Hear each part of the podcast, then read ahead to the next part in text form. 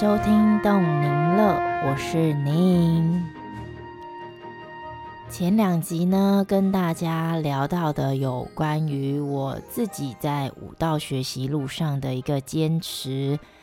在 Podcast 里面呢，我算是新人，当然有新朋友开始收听我的频道，那所以对我也其实比较陌生。所以前面两集也有一点点像，就是我的自我介绍。那今天呢，我们就要来聊聊比较轻松的话题。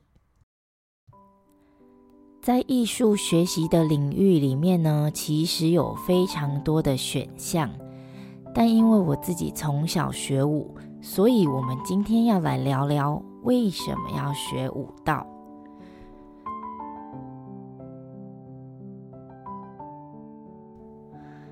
当初发想这个主题的角度，是从我多年在舞蹈教学经验中与家长的沟通，以及对学生的观察，再加上自己于学舞过程中会遇到的一些状态。那综合以上呢，我整理了三个方向跟大家分享。第一个是学习动机。嗯，无论你是学习什么样的艺术，学习动机都是非常重要的。就好比在小小孩的世界里，绝大部分对于舞蹈的学习动机就是他们拥有一个公主梦，他们会觉得穿蓬蓬裙好漂亮，所以通常孩子都会跟妈妈说：“妈妈，我想要去学跳舞，我想要穿蓬蓬裙。”而且要是粉红色的，那我觉得这是对美的一种认知，也是一个很棒的动机。另外一种呢，是爸爸妈妈每天在家里看着小孩唱唱跳跳，然后透过家长的视角，觉得孩子做这件事情好像非常开心，那进而让孩子开始接触舞蹈，从兴趣发展。那这几年比较常遇到的学习动机，就是家长会带着孩子一起到教室，那跟老师沟通，家长们希望矫正小孩的仪态，例如说他们的站姿啊很长驼背。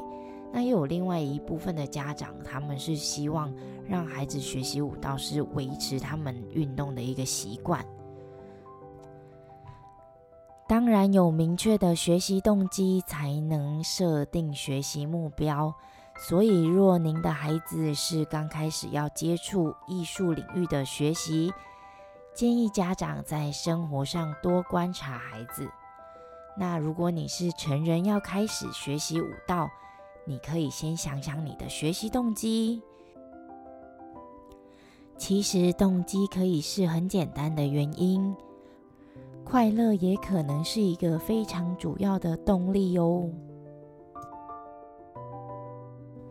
第二个呢是学习舞蹈的优点，我觉得在身体的仪态真的会比较不同于没学舞的孩子，也因为舞蹈是一门表演艺术，所以都有机会可以站在舞台上展现自己。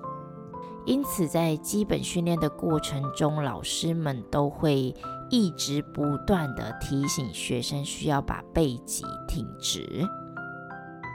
那背挺直了呢，整个人看起来也就会比较有精神，也会显得自信。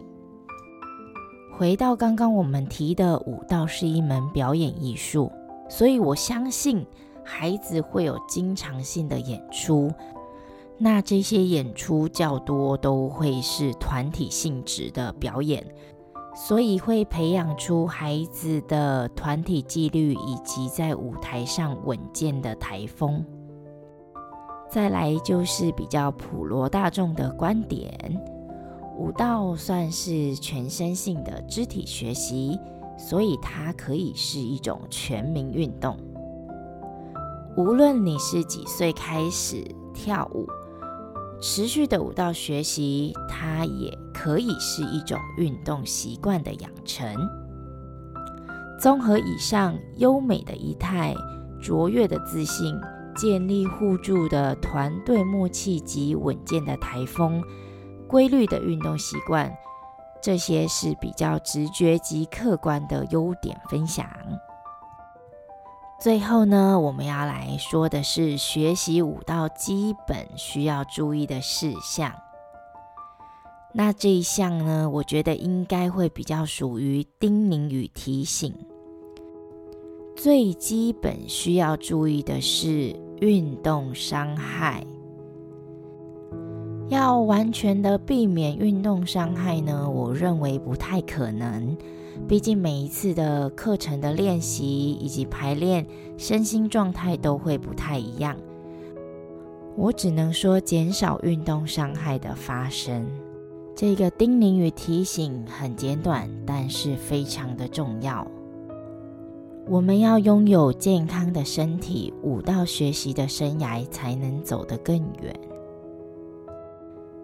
在这个资讯爆炸的时代呢，我常常跟我的学生家长分享，孩子们快乐的学习很重要。那有一句话是我在工作职场上我的主管发想出来的，他是这么说的：专业的技能来自快乐持续的学习。这一句话，同时也深深的烙印在我自己的心中，并落实在我的教学里。然而，从兴趣的培养找到孩子的天赋，则唯有家长的用心陪伴才能实现。我们今天的分享到这里告一个段落。如果您也正在思考是否让孩子学习舞蹈，希望今天的内容能够对您有帮助。若有任何问题想要一起提出来讨论，也欢迎留言给我，我会一一回复。如果您喜欢今天的内容，也欢迎分享，让更多人一起收听动您乐，动身体的记忆，与您一起快乐。我们下次见，再会。